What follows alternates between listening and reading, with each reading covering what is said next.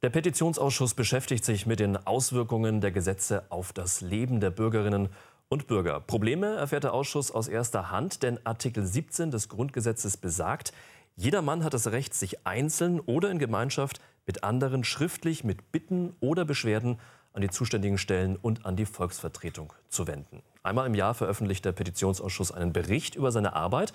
Und darüber wollen wir sprechen unter anderem, und zwar mit dem Marian Wendt, Marian Wendt, dem Ausschussvorsitzenden. Schön, dass Sie da sind. Ganz herzlich willkommen. Guten Tag. Ihr Ausschuss bezeichnet sich selbst als Seismograph, der die Stimmung der Bevölkerung aufzeichnet. Wie ist denn die Stimmung gerade so? Ich glaube, die Stimmung ist grundsätzlich gut. Wir nehmen natürlich wahr, wenn sich Veränderungen in den Themen und in den Belangen der Bürger entwickeln. Und natürlich muss man sagen, dass sich natürlich viele Bürger an uns wenden, die etwas Schlechtes oder Negatives feststellen und daher eine Veränderung wollen. Schreiben mir die wenigsten Bürger, alles läuft gut, bitte so weitermachen. Von daher muss man eher fragen, was sind die Themen, die die Menschen bewegen. Und da können wir genau sagen, was die Menschen bewegt. Ähm, schauen wir mal rein in den aktuellen Bericht. Äh, mehr als 14.000 Petitionen sind im vergangenen Jahr bei Ihnen eingegangen. Das ist ein bisschen mehr als im Jahr davor. Wie erklären Sie sich jetzt diesen starken Zulauf? Ich glaube, und das ist ein Trend, den wir in den letzten Jahren beobachten, mehr Menschen wenden sich an den Petitionsausschuss. Erstens, weil sie das Gefühl haben, im Petitionsausschuss können sie etwas erreichen. Mein Thema wird gehört. Und zum Zweiten engagieren sich auch wieder viel mehr Menschen für unser Land. Sie haben Interesse daran und ich sage mal, auch mit den neuen Medien, mit den einfachen Zugangsmöglichkeiten vom Petitionsausschuss, nämlich über unsere Internetseite eine Petition einzureichen, ist es auch viel einfacher geworden. Worum geht es da? Mit welchen Anliegen wenden sich die Menschen an Sie? Wir hatten im letzten Jahr natürlich über 1800 Anliegen mit Bezug zur Corona-Pandemie. Das war nämlich das Hauptthema. Aber klassischerweise auch immer noch sehr viele Einzelanliegen. Zum Beispiel, ich habe ein Problem mit einer Krankenversicherung, ich habe Probleme mit der Arbeitsagentur oder anderen Bürden und bitte natürlich den Petitionsausschuss, sich darum im Einzelfall ganz konkret zu kümmern. Ist das immer so machbar bei 14.000 Petitionen? Also ich muss sagen, in der Tendenz ist es schon vieles machbar. Wir können bei 14.300 Petitionen, die wir im letzten Jahr hatten, jedem Bürger eine Antwort geben. Wir können uns den Anliegen annehmen. Und die 80 Mitarbeiterinnen und Mitarbeiter, die wir im Sekretariat haben, unterstützen natürlich die Mitglieder des Ausschusses sehr stark bei der Bewältigung dieser vielen Petitionen. Und ja, es ist unser Anspruch, dass wir jedem Bürger bestmöglich helfen. Ob der Bürger, der Einzelne letztlich und endlich zu 100 Prozent mit dem Ergebnis zufrieden ist, das muss er beurteilen. Aber wir können sagen, wir tun das Bestmögliche im Interesse der Bürger. Und ich hoffe, das kommt an. Und ich sage mal, wenn nicht, würden sich vielleicht auch nicht so viele Menschen an uns wenden, wenn sie das Gefühl hätten, da passiert eh nichts, sondern eher das mhm. Gegenteil scheint ja der Fall. Aber schauen wir mal, äh, wie das dann genau funktioniert, was da getan wird. Es gibt ja Petitionen, die sehr viel Zuspruch erhalten. Ähm, die äh, innerhalb kürzester Zeit auch äh, 50.000 ähm, Unterstützer haben. 2020 waren das äh, 14 Eingaben, die dann auch öffentlich beraten wurden. Worum ging es da? Es gab insgesamt viele zahlreiche verschiedene Themen, die wir beraten haben, nicht nur öffentlich, sondern auch nicht öffentlich. Und ich will voranstellen, dass wir jede Petition gleich bearbeiten, egal ob nur eine Unterschrift drunter ist oder bis zu über 170.000 Unterschriften. Wir hatten Petitionen zum Thema natürlich Corona-Pandemie, wir hatten Petitionen zum Thema Kinderrechte, auch Petitionen zum Thema Menschenrechte in Hongkong stärken. Bundesregierung soll ja einen klaren Kurs fahren, aber auch zum Beispiel die öffentliche, äh, die internationale Anerkennung von Taiwan war ein Thema. Also ein sehr, sehr breites Themenspektrum, was wir hier abdecken.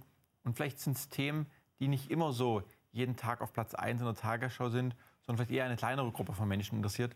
Aber dafür sind wir da. Mhm, jetzt gab es äh, auch eine Petition, die sogar mehr als 300.000 Unterstützer hatte. Da geht es um eine bessere Pflege. Der Titel war Pflege braucht Würde. Wie beurteilen Sie diese enorme Anzahl an Unterstützern? Ich glaube, dass natürlich diese Petition, die uns dieses Jahr erreicht hat, aber natürlich in der Aufmerksamkeit auch dieses Jahr mit behandelt wird im Bericht, ähm, ein Thema getroffen hat, was gerade durch die Corona-Pandemie noch mal sehr in den Fokus geraten ist. Ich glaube, beim Thema Pflege, Krankenhaus und Altenheim müssen wir, können wir noch viel mehr tun. Ich glaube, dass wichtig ist, hier den Menschen auch eine gute Arbeitsbedingung zu geben und vor allen Dingen den Patienten und den Personen, die diese Pflege in Anspruch nehmen, auch ein Stück weit Würde dadurch zurückzugeben, indem wir gute Rahmenbedingungen für die Pflege schaffen. Und das bewegt die Menschen. Nämlich jeder hat, glaube ich, im Alter den Wunsch und das Bedürfnis danach, in Würde auch gepflegt zu werden. Und deswegen diese 300.000 Mitzeichnungen, weil sie ein großes Interesse erzeugen die aber auch von einem Nachrichtenmagazin noch mit unterstützt wurden. Das hat ja ein bisschen darauf hingearbeitet auch. Natürlich muss man dazu sagen, dass hier auch eine öffentliche Kampagne professionell begleitet stattfand. Mhm. Das erleben wir nicht nur bei der Pflegepetition, sondern bei immer mehr Petitionen. Ich finde aber, wenn es dem Anliegen gerecht wird und wenn das dadurch unterstützt, dass man dieses Thema Stärke in die öffentliche Wahrnehmung bringt, dann kann man das auch gutheißen. Und letztlich und endlich ist alles, was das Anliegen stützt und auch die Wahrnehmung des Petitionsausschusses in der Öffentlichkeit befördert, natürlich richtig und gut, wie ich finde. Aber gab es denn konkrete Ergebnisse dann auch aus dieser Petition heraus? Wir haben jetzt natürlich die Petition öffentlich beraten. Aktuell ist sie in dem Berichterstatterverfahren. Und natürlich gibt es aktuell zum Beispiel die Gesetzgebung zur Pflegereform, die ja dem Bundestag hoffentlich noch vor Ende dieser Legislatur passieren wird. Und das ist dann schon eine konkrete Ausformung, auch von der öffentlichen Anhörung, bei dem Jens Spahn, unser Gesundheitsminister, persönlich anwesend war. Mhm. Wie läuft denn so eine öffentliche Sitzung, so eine öffentliche Anhörung grundsätzlich ab? Also der Petent wird eingeladen. Was passiert dann? Wie läuft das? Die öffentliche Anhörung ist sozusagen ein kleiner Bonus für Petitionen, die mehr als 50.000 Unterschriften oder Mitzeichnungen erreichen. Dabei wollen wir mit dem Petenten gemeinsam seine Position erörtern. Er hat die Möglichkeit, hier im Bundestag diese Petition noch einmal vorzustellen und dann wir in den Austausch mit ihm und der Bundesregierung treten. Das soll vor allen Dingen der Sachverhaltsaufklärung für uns Abgeordnete dienen, aber natürlich auch den Petenten die Möglichkeit geben, einen noch breiteren öffentlichen Raum für das Anliegen zu bekommen. Mhm. Wie geht es denn dann weiter? Ich meine, der Ausschuss kann ja jetzt in erster Linie, ich sag's mal, Empfehlungen aussprechen, aber er kann ja nicht wirklich konkret was entscheiden, sondern höchstens überweisen an andere Ausschüsse. Wie läuft das? Also in der Regel sind wir natürlich schon parallel zur finalen, bis zur finalen Entscheidung aktiv. Wir versuchen uns einzusetzen mit den Ministerien, wir sprechen mit den Fraktionen und können dann mitunter schon während des Petitionsverfahrens konkrete Ergebnisse liefern. Beispielsweise, als es darum ging, vor einiger Zeit die Mehrwertsteuerbesteuerung von Menstruationsprodukten zu reduzieren, haben wir schon während die Petition im Bundestag kam und öffentlich beraten wurde, mit den Ministerien und den Fraktionen gesprochen, auf informeller Wege sozusagen. Und deswegen wurde auch erreicht, dass die Mehrwertsteuer auf Periodenprodukte hier gesenkt wurde und wir erfolgreich waren. Aber auch natürlich, was uns dieses Jahr auch interessiert, beim Thema gestohlene Kinder in der DDR, war das ein dreieinhalbjähriger Prozess in dem Austausch mit den zuständigen Ministerien, mit den Fraktionen, wie hier ein Ergebnis im Sinne der betroffenen Kinder und Eltern erreicht werden kann. Und das ist unser Verdienst, nicht nur ein Votum zu machen, nach dem Motto, wir haben abgeschlossen, sondern auch ein Ergebnis natürlich zu produzieren, das im Interesse des Petenten ist. Das ist manchmal schwieriger, auch lange Arbeit, aber sehr erfolgreich doch auf der einen oder anderen Art und Weise. Und das ist dann auch Motivation für alle Mitglieder im Ausschuss. Also Sie sehen sich auch so in einer Art Vermittlerrolle quasi. Natürlich, wir sind der Vermittler, auch ein Stück weit der Anwalt äh, des, des, Bürgers, mhm. des Petenten in das Parlament hinein. Und auch ein Anwalt äh, erreicht nicht immer das Ergebnis, was sich vielleicht der Betroffene wünscht. Aber er versucht die Wahrnehmung und die Rechte, die der Bürger in dem Fall hat, natürlich ganz klar zu kommunizieren gegenüber den Ministerien, gegenüber Behörden und auch dem Parlament. Und ich glaube, das ist unser Anspruch und dem versuchen wir bestmöglich gerecht zu werden. Anwalt ist ein gutes Stichwort. Es gibt ja auch sogenannte Berichterstattergespräche, wo Sie ja quasi als äh, Anwalt wirklich auch mit den betreffenden Stellen sprechen. Wie, läuft das genau ab? Was hat es damit auf sich? Das ist, glaube ich, ein, ein Instrument, was sehr wenige Bürger äh, kennen, was aber sehr effektiv ist aus meiner Sicht. Wir setzen uns dann, wir Abgeordnete, die Berichterstatter, mit den Ministerien zusammen, mit den verschiedenen Mitarbeitern. Da sitzen mit unter 10, 15, 20 Personen einem Tisch und beraten den Fall. Sehr oft zum Beispiel zum Thema Familienzusammenführung. Ein Teil der Familie lebt hier in Deutschland, der andere Teil vielleicht in Syrien. Nun überlegen wir, wie wir eine, eine Möglichkeit finden, dass diese Familien zusammengeführt werden können.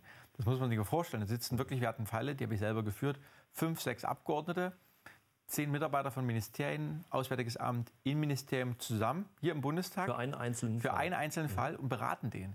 Ja, und das ist halt schon ähm, glaube ich, das Besondere am Petitionsausschuss, dass man sich solch eine Zeit, solch eine Kraft nimmt, äh, diesen einzelnen Fall zu beraten. Diese Fälle sind natürlich mitunter auch sehr komplex und sehr schwierig. Deswegen landen sie beim Petitionsausschuss und sind nicht mehr in der Hoheit der Ausländerbehörde.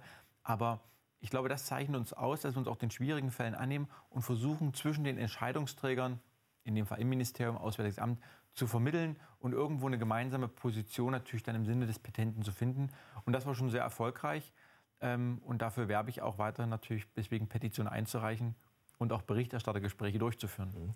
Mhm. Wir hatten gerade eben über äh, Pflege braucht Würde gesprochen, über diese Petition mit den über 300.000 mhm. Unterstützern, Unterschriften, die ja zusammengekommen sind, ähm, durch eine öffentliche Kampagne, die ja auch gelaufen ist. Es gibt aber auch ähm, diverse private Unterschriften-Sammelportale, also wie Open Petition, Change.org mhm. und äh, ähnliches. Gibt es da eine Zusammenarbeit? Nein, wir haben da keine Zusammenarbeit. Der Petitionsausschuss ist das Original. Und deswegen bitte ich auch alle Bürgerinnen und Bürger, die ein Anliegen haben, sich direkt an uns zu wenden. Äh, wir haben oft Fälle, dass Menschen sagen, Mensch, ich habe eine Petition eingereicht, ich habe da Unterschriften gesammelt und dann waren die auf den privaten Petitionsplattformen und das hat aber keine Auswirkungen. Das hat dann da, die private Petitionsplattform geht nicht zu einem Ministerium und fragt nach, wie ist denn die Situation. Also die Unterschriften kommen dann gar nicht an? Die kommen gar nicht an, weil sie auch nicht äh, gezählt werden, sie werden nicht akzeptiert unsererseits, weil wir sind nicht wissen auch, wir können sie nicht nachvollziehen, wir können wissen nicht, wer da überhaupt mitgezeichnet hat. Und deswegen ist meine letztliche Bitte, dass die Menschen zum Original kommen, zum Deutschen Bundestag, zum Petitionsausschuss, dann wird Ihrem Anliegen auch wirklich gerecht und wir helfen Ihnen ganz konkret. Am Ende noch mal die Frage, was ähm, bringt am Ende eine Petition? Gibt es Beispiele aus der Vergangenheit, äh, wo Sie sagen, äh, das hat, äh, da wurde ein Gesetz geändert oder ein Gesetz neu geschaffen, äh, das am Ende zurückgeht auf eine einzige Petition vielleicht, die das Leben von Menschen in diesem Land grundlegend geändert hat? Ich hatte schon das Beispiel der Umsatzbesteuerung der, ich hatte schon das Beispiel der Mehrwertbesteuerung auf Periodenprodukte mhm. erwähnt. Der Mehrwertsteuersatz wurde dann durch die Petition geändert, durch dieses Verfahren. Wir hatten im letzten Jahr das Terminservice- und Versorgungsgesetz. Dazu gab es einen Vorschlag ursprünglich, wonach es eine gewisse ähm, Hürde gab, wenn man einen Termin bei einem Psychotherapeuten haben wollte. Da gab es eine Petition mit über 200.000 Mitzeichnungen auch. Und die haben wir dann entsprechend äh, in, in, im letzten Jahr die Entscheidung gefällt, äh, die anzunehmen, die zu unterstützen. Und dann wurde auch das entsprechende Termin-, Service- und Versorgungsgesetz hier ganz konkret geändert. Oder natürlich zahlreiche einzelne Fälle der Familienzusammenführung oder auch ähm, der Fragestellung, was bewegt Menschen in der ehemaligen DDR. Die DDR-Kinder habe ich angesprochen. Auch die Heimkinder, das ist schon eine Sache von vor vielen Jahren, sind damals auf Grundlage einer Petition in den Bundestag gekommen und konnten ihr Anliegen vorbringen. Und letztlich wurde daraus ein 180 äh, Euro Millionenfonds.